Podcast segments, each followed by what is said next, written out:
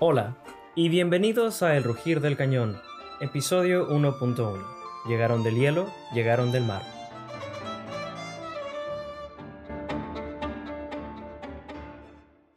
¿Qué tal? Yo soy Alec Guevara y quiero darles la más cordial bienvenida a este primer episodio de El Rugir del Cañón. Si no han escuchado la entrega anterior, esta sirvió como una breve presentación al podcast, así que los invito a que pasen a escucharla para que se den una idea de qué trata este espacio. Si ya la escucharon, muchísimas gracias por acompañarme en este proyecto. Sin más, empecemos con el episodio de hoy. Cuando me planteé comenzar un podcast sobre la historia de México, la cuestión de límites, tanto geográficos como cronológicos, fue, además de las cuestiones técnicas, una de las preguntas más importantes que tuve que realizarme antes de comenzar a grabar. Gracias a la magia del Internet, las cuestiones técnicas se fueron solucionando una a una. Sin embargo, decidir claramente dónde y cuándo comenzar el relato de lo que hoy llamamos México fue mucho más complicado. De entrada, la idea de México, en su gloriosa invención como la conocemos hoy en día, o como nos sería familiares a quienes vivimos en ella, surge más o menos en el siglo XVIII, cuando los criollos comienzan a darse cuenta que esta nueva España donde viven pues no es tan España como les gustaría pensar, o al menos como al imperio le gustaría hacerles pensar. En realidad comienzan a considerar la existencia de algo distinto. De algo distinto, algo propio y algo que tiene características específicas. Después de los movimientos independentistas de principios del siglo XIX, esta idea se solidifica y bueno, se desarrolla hasta que realmente nos encontramos con el México que conocemos y amamos en el siglo XX con el proyecto de nación del Partido de la Revolución. Pero esto dejaría de lado siglos o milenios de historia y cultura. De hecho, México, como un ente político, tiene menos de 200 años de edad. Entonces, ¿dónde podemos comenzar esta narración de la historia de México? Y bueno, consideré que si este es un podcast de historias de gente y no de estados, con mayúscula, pues creo que la narración debería comenzar con la llegada de estos primeros grupos al territorio. Y claro, me refiero al Homo sapiens, este que cruzó la sabana y la estepa y se asienta en las costas y las planicies americanas y que realmente no tenía idea de muchas cosas. Pero en cierta forma son estos grupos los que echan a andar la historia de nuestro país, o al menos la historia de la región donde se encuentra nuestro país, con cada punta de pedernal que tallaban, con cada mamut que cazaban, con cada bellota que recogían. Estos primeros pobladores dieron forma al territorio y transformaron la tierra hasta convertirse en aquello que encontraron los españoles y que más adelante se fusiona violentamente para convertirse en lo que hoy entendemos o llamamos México. Así, la primera temporada se centrará en el viaje de estas personas que inicia más o menos en la última glaciación hace unos 75.000 años y que culmina con el apogeo de las grandes civilizaciones americanas en el siglo XV de nuestra era. Eso no significa, desde luego, que nos iremos hasta Asia o hasta África a ver de dónde surge el hombre. En realidad, el inicio o la primera pregunta que nos hacemos en este podcast es ¿cómo llegaron estos primeros pobladores a América? ¿Cuándo se asentaron en los territorios que después etiquetamos como Mesoamérica y Aridoamérica? Esas serán las preguntas de este primer episodio. Sobre las respuestas, bueno, la realidad del asunto es que hasta la fecha no lo sabemos con precisión. Y antes de que escriban un tuitazo o, o lancen su teléfono contra la pared, es importante aclarar que esto no es algo malo.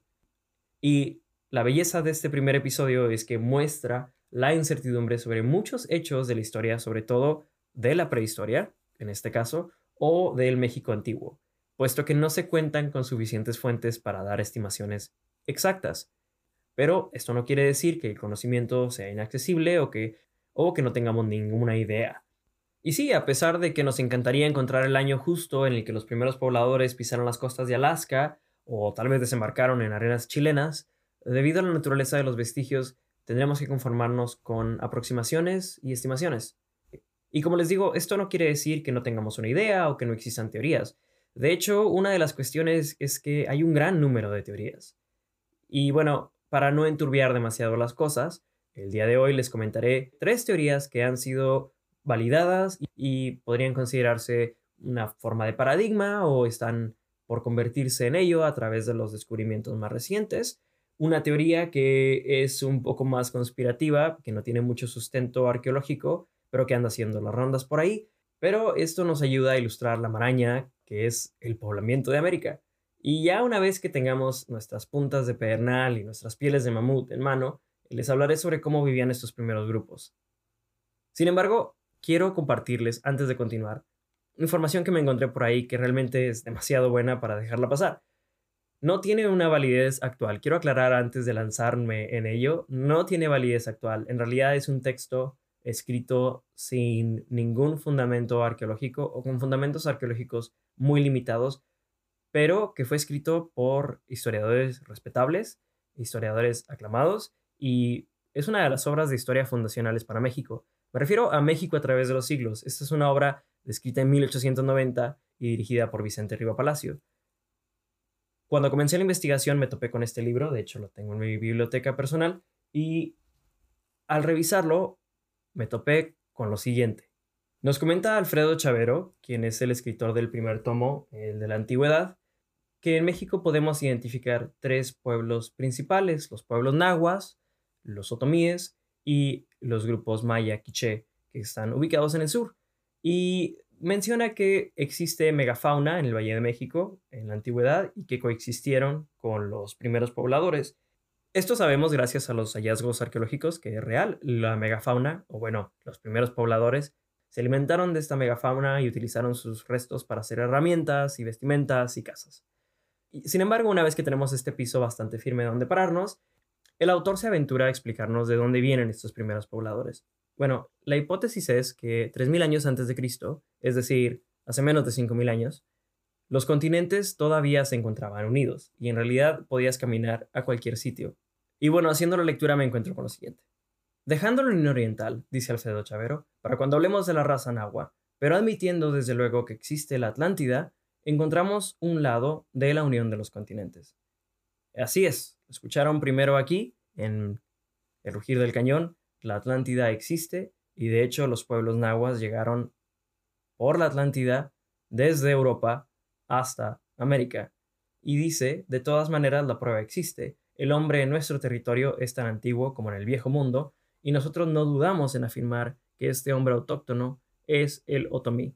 Los otomíes son un pueblo primigenio que descienden de los chichimecas. Ahora, estos chichimecas, los cuales descienden los otomíes, según el autor, no sabemos de dónde vienen, no se explica su origen, simplemente son dejados de lado, pero podemos pensar que están relacionados con los, con los nativos de Estados Unidos y los maorí, ya que comparten ciertos rasgos culturales como la vestimenta, el peinado y los tatuajes. Pero esto continúa y menciona que los otomíes también podrían estar relacionados lingüísticamente con los chinos, puesto que los idiomas se parecen y además comparten algunos rasgos físicos como el color de piel, la forma de los ojos y las representaciones pictóricas. El autor, aún más, comenta que si los chinos y los otomíes están relacionados, existe la posibilidad de que en realidad los chinos sean otomíes que emigraron desde América hasta China. ¿Qué tal? Y sobre los nahuas, estos son descendientes de los vascos, los pueblos de Europa occidental, y su tránsito de Europa a América se comprueba puesto que como sabemos, a los nahuas les encantaba habitar en lagos y Platón describe la, Atlántida como un pueblo fundado sobre un lago, por lo tanto no cabe duda que los pueblos nahuas habitaron esta ciudad, son los mismos que cruzaron desde Europa, vivieron en Atlantis y llegaron aquí hace unos 5.000 años, cuando los continentes permanecían unidos. Desde luego, esta hipótesis o teoría no tiene mayor fundamento, de hecho se basa sobre hallazgos arqueológicos muy limitados con una buena dosis de prejuicio, una buena dosis de racismo y pues una especie de positivismo de finales del siglo XIX. Pero era algo que quería compartir con ustedes, puesto que nos ayuda a entender qué tanto ha avanzado la ciencia, qué tanto ha avanzado nuestro conocimiento del mundo antiguo. Dejando este paréntesis de lado, les hablo sobre la primera gran teoría. Y esta teoría, de hecho, creo que les será familiar, a, al menos a los escuchas que cursaron la primaria aquí en México, puesto que plantea que los primeros pobladores cruzaron el estrecho de Bering, cruzaron por Beringia y después de caminar por milenios de África hasta Asia, cruzaron América de Kamchatka a Alaska hace unos 13.000 años. Esta teoría que todos aprendimos en la primaria o en la secundaria y que hicimos probablemente maquetas o alguna otra especie de presentación, surge a partir de lo que se conoce como paradigma o consenso Clovis. Lo que sucede es que en 1932, y de hecho desde finales del siglo XIX, en Estados Unidos, en los pueblos de Clovis y Folsom en Nuevo México, comenzaron a encontrarse ciertos vestigios que guardaban una similitud entre sí y que eran únicos en su tipo en América. Se trata sobre todo de puntas de proyectil con una forma alargada, como las que pueden ver en la portada del podcast del episodio de hoy, y estas piezas se dataron a 11.500 o 10.000 años antes de Cristo, es decir, una antigüedad de 13.000, 12.000 años. Así, por más de medio siglo, es decir, desde los 30, 40 hasta finales del siglo pasado, la historia que prevalecía sobre cómo los humanos llegaron a América iba más o menos así. Hace unos 13.000 años, pequeñas bandas de cazadores de la Edad de Piedra cruzaron un puente de tierra entre Siberia Oriental y Alaska Occidental, eventualmente llegando a un corredor libre de hielo en que los llevó al centro de Norteamérica. Ellos cazaban bisontes de las estepas, mamuts y otra megafauna. Estos ancestros de los nativos americanos actuales establecieron una cultura floreciente que eventualmente se expandió a lo largo de dos continentes hasta la punta de Sudamérica. El éxito de esta teoría fue tal que a lo largo del tiempo se convirtió en dogma. El arqueólogo Michael Waters comenta que todos la aprendieron en la escuela, así como nosotros, y que cualquier artefacto que desafiara esta hipótesis o que fuera datado anterior a la cultura Clovis, es decir, de más de 13.000 años de antigüedad, era ridiculizado o se consideraba mala ciencia por la comunidad científica. Todavía en 1989, David Meltzer, en American Antiquity, comenta que cualquier hallazgo que sea datado con más de 12.000 o 13.000 años de antigüedad simplemente no tiene fundamentos. A pesar de los hallazgos actuales o de los avances en la investigación, en realidad la barrera Clovis permanece intacta. La ocupación desde Norteamérica antes a los 2000 años de antigüedad no existe públicamente. Curiosamente, en este momento ya existen los yacimientos de Monteverde en Chile, que tienen una antigüedad mayor, por mucho mayor a los 12.000 años, y esta existencia se acepta, pero se deja de lado por el autor. De hecho, menciona que si estas personas existieran en Sudamérica antes de los 12.000 años, habríamos que preguntarnos por qué no existen rasgos de ellos o yacimientos de ellos en Norteamérica. Y una problemática es que gran parte de esta discusión del poblamiento del Nuevo Mundo utiliza términos norteamericanos o son anglocentristas. Eh, las etiquetas pre-Clovis, por ejemplo, es irrelevante en Sudamérica, puesto que nunca se han encontrado yacimientos Clovis. Y bien, la segunda teoría propone que la entrada en realidad fue por el noreste de Asia, como la anterior, pasando por Beringia hasta el noroeste de América. Sin embargo, el desplazamiento no fue por tierra, sino que fue por la costa occidental del Pacífico, por franjas que en este momento están bajo el mar a través de barcos. Y esta teoría se le conoce como la teoría del poblamiento temprano, aunque en realidad actualmente es una de las teorías que tiene mayor fuerza en el campo. El poblamiento de América, comentan los arqueólogos, sucedió alrededor de hace 25.000 años. Otro de los argumentos que apoyan esta teoría es la similitud genética con grupos procedentes de Kamchatka, Chukotka y Alaska. Estas teorías también comentan que el cruce se pudo haber dado por el estrecho de Bering, sin embargo, brincando de isla en isla, y así, ya sea por accidente o con intención, los primeros pobladores se encontraron del otro lado del estrecho, utilizando barcos durante el verano o caminando durante el invierno. Los movimientos de población de Japón a Kamchatka por medio de las islas, brincando de isla en isla utilizando botes, apoya también esta teoría. Una de las evidencias más fuertes contra la teoría Clovis o del consenso Clovis y que apoyan un poblamiento temprano es que al utilizar la tecnología de espectrometría por aceleración de masa o Accelerator Mass Spectrometry, los arqueólogos encontraron que en realidad la ventana de existencia de la cultura Clovis fue de 3100 a 12800 años de antigüedad.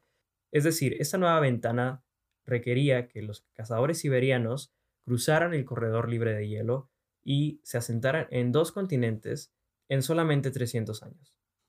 El arqueólogo Michael Waters comenta que esto no es posible, puesto que estamos hablando de pobladores en Norteamérica y en Sudamérica al mismo tiempo, y la única explicación para este fenómeno sería que se teletransportan como en Star Trek. Así, la alternativa es que los primeros americanos en realidad no caminaron, sino que llegaron en pequeños botes y siguieron la costa. Esta posibilidad surge primero en 1950 con el descubrimiento de yacimientos de huesos que coinciden temporalmente con Clovis, pero no se encontraron artefactos, en la isla de Santa Rosa, en el canal de Santa Bárbara, en la costa de California. Estos hallazgos, junto con otros de la costa oeste de Canadá, revelan un problema esencial con la teoría del puente de Beringia. En realidad, plantea la existencia de una migración solo por tierra, cuando podríamos pensar que existe una ruta marítima. Otro arqueólogo de apellido Maki comenta que la gente dice que la costa es un sitio inhóspito y salvaje, pero en realidad hay muchos recursos naturales. Estas personas eran iguales a nosotros, tenían los mismos cerebros. Y como comentaba anteriormente, sabemos que en Japón existieron grupos que se movían de el continente a las islas hace 30 o 35 mil años por medio de botes. Esto dio, pie a una teoría conocida como Kelp Highway o el corredor de las algas, que se considera más acertada. Así, conforme las capas de hielo se derretían, los primeros humanos llegaron al continente no solo a pie, sino por bote. Viajando por la costa del Pacífico, los sitios arqueológicos que respaldan esta aseveración están datados de hace 14 a 15 mil años.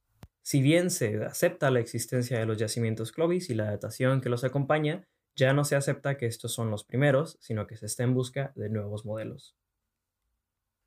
Un axioma en arqueología es que el sitio de mayor antigüedad descubierto probablemente no sea el primer sitio donde habitaron los humanos, sino el más viejo que han encontrado los arqueólogos. Y si la evidencia genética es correcta, los humanos ya estaban del lado de Norteamérica del, del puente de Bering hace unos 20.000 años. Ahora existe una tercera teoría que ayudaría a explicar también el poblamiento de Sudamérica y se conoce como la Ruta del Pacífico. Esta propone que desde Oceanía, a través de la Polinesia, los primeros pobladores llegaron a América del Sur. Esta teoría descansa sobre la similitud genética entre los grupos de América del Sur y algunas partes de Asia, además del conocimiento que los grupos melanésicos realmente transitaban por la Polinesia y por las islas aledañas, Simplemente se extiende la posibilidad de que el tránsito haya alcanzado las costas americanas en algún punto. Uno de los sitios que se relacionan con esta teoría es el sitio Monteverde, en 1970, descubierto por el arqueólogo Tom D. Dillahai y sus colegas chilenos. La datación de carbono demostró que el material orgánico recolectado de las ruinas de una estructura databan de 14.800 años lo cual los posiciona mil años antes que los hallazgos Clovis. Sin embargo, no se encontraron puntas Clovis, lo cual presentaba un reto, ya sea que los cazadores Clovis emigraron hacia Sudamérica sin sus armas características, lo cual es considerado muy poco probable, o ya existía gente en Sudamérica aún antes de que la civilización Clovis o de las culturas Clovis llegaran a Norteamérica. Hay menciona que el poblamiento de las Américas debió haber sucedido hace 15.000, 16.000 o hasta 18.000 años. Uno de los problemas que menciona este arqueólogo, uno de los problemas que menciona este arqueólogo es que los norteamericanos imponen sus evaluaciones en Sudamérica sin siquiera conocer los datos del sur. Y bueno, la última hipótesis es la hipótesis solutrense. Les comento de entrada que esta carece de hallazgos arqueológicos y curiosamente es una teoría más o menos reciente que propone que los primeros pobladores vienen desde Europa y no desde Asia a través del Pacífico. Esto parece apuntar que Vicente Riva Palacio encontró público unos 100 años después. Es difícil puesto que no hay evidencia que sustente el poblamiento a partir de Europa y muchos de sus propulsores en realidad tienen motivos raciales. Esta hipótesis fue propuesta por Dennis Stanford del Instituto Smithsoniano y Bruce Bradley de la Universidad de Exeter. Y se basa en similitudes entre grupos del sudoeste europeo, que tienen 23.000 a 18.000 años de antigüedad, y la cultura Clovis, de 13.000 o 12.000 años de antigüedad. Sin embargo, se descubrió posteriormente que todos los pueblos norteamericanos derivan de una población fundadora bastante pequeña que probablemente ocupó Beringia durante el último máximo glacial, hace 28 o 18.000 años. En realidad no se ha encontrado ninguna prueba directa de flujo genético durante el Pleistoceno entre los europeos occidentales y los nativos americanos. De hecho, un modelo también indica que entre un 62% y un 86% de los antepasados de los nativos americanos provienen de Asia Oriental. Y bueno, antes de pasar a las corrientes migratorias hacia México o hacia el territorio mexicano, es importante mencionar que el consenso es que existieron diversas culturas al mismo tiempo que entraron a América en distintos periodos de tiempo y por distintas vías. Y bueno, ahora que hemos abordado estas diversas teorías sobre cómo fue poblado el continente, vayamos directamente a México, lo primero que es importante comentar es que esta división o esta mm, pluralidad mexicana que conocemos hoy en día en realidad tiene sus bases desde los tiempos prehistóricos. existe una división entre una civilización agrícola que se extiende desde la mitad del territorio y los pueblos de una agricultura inestable y cazadores recolectores que viven en el norte árido. Esta división conocida como Aridoamérica y Mesoamérica, donde podemos encontrar los sitios en Sonora, Durango, Zacatecas y San Luis Potosí.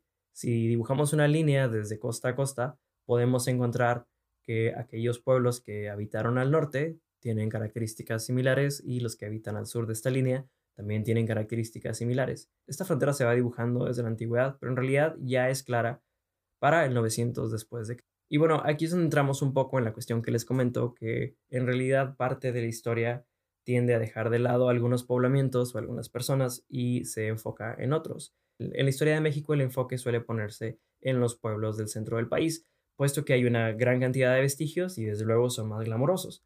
Y bueno, el paso a América, ya sea por la ruta de tierra o por la ruta de mar, eh, se, es posible gracias al descenso de los mares en la era geológica conocida como el Pleistoceno o la era glacial. Y los indicios más antiguos de la presencia humana en el territorio mexicano datan aproximadamente del año 35.000 a.C., lo cual pone un gran signo de interrogación sobre todo lo que les acabo de comentar. Sin embargo, recordemos que no tenemos una respuesta exacta actualmente. Anteriormente a la domesticación del frijol y el maíz, que sucede más o menos en el año 5000 a.C., existieron bandas de cazadores, recolectores y pescadores. Estas eran bandas móviles, versátiles, que dependían de las temporadas y la disponibilidad de alimento para su composición en grupos mayores o menores. Al llegar la estación de abundancia, sobre todo en el verano, estas familias se congregaban en parajes donde se formaba la banda propiamente dicha para cazar y recolectar, Finalmente, varias bandas podían reunirse y formar macrobandas para intercambiar mujeres, organizar partidas de caza o defender el territorio. Esto coincide con la etapa lítica y con la existencia de megafauna. Una de las evidencias más importantes sobre la coexistencia de los grupos americanos con la megafauna es el mal nombrado hombre de Tepexpan, que en realidad es una mujer de 25 años de edad que muere durante la caza de mamut a las orillas del lago de Texcoco en el 7000 a.C. Después de esta fecha, con la extinción de la megafauna, las herramientas y los modos de vida cambian, enfocados a caza de animales medianos y pequeños. Así se intensifica la recolección, lo cual interviene con algunos ciclos naturales, lo que llega a la domesticación del chile, el aguacate y la calabaza. También se utilizan los metates y las muelas para triturar granos, y los siglos de experimentación con la agricultura de la etapa lítica a la protoneolítica, es decir, hace unos 5.000 años, llega a la aparición del maíz domesticado junto al guaje, el frijol, el zapote blanco y el zapote negro. Como sabemos, esto da pie al surgimiento de aldeas permanentes, aparecen nuevas herramientas y se, domestican otras especies como la gran calabaza, el perro y surgen los primeros indicios del sacrificio ritual y el culto a los muertos. Finalmente, estas pequeñas bandas y macrobandas fundan aldeas permanentes con lazos más perdurables, dando paso a las tribus. Y bueno, así el largo peregrinar que comienza en las costas asiáticas culmina en México con los asentamientos de estos grupos, sobre todo en Mesoamérica, en el centro del país. Y para concluir el episodio de hoy, los dejo con una cita de Román Piña, un investigador de la UNAM, quien menciona que el pasado prehispánico de México es como una vaga y lejana historia, que nos relata la aventura cultural y civilizadora del hombre. Es el testimonio de lo que el ingenio y el esfuerzo humanos hicieron con una rudimentaria tecnología. Es el ejemplo de cómo el hombre se le y es también la raíz y esencia del mexicano actual, en su proceso de búsqueda e integración de una cultura propia. Y bueno, con esto concluye el episodio de hoy y los dejo, no sin antes invitarlos a ir el Instagram del Rugir del Cañón en el Rugir del Canón guion bajo podcast y el Twitter arroba del Rugir o el Rugir del Cañón para que estén al tanto de los anuncios. Les comento que el siguiente episodio podrán esperarlo el sábado a las 5 de la tarde por la plataforma de su preferencia. Finalmente, el correo electrónico para preguntas, dudas y sugerencias es elrugirdelcanon.podcast.gmail.com Muchísimas gracias por escucharme, yo soy Ale Guevara y esto fue El Rugir del Cañón. Que tengan una excelente tarde.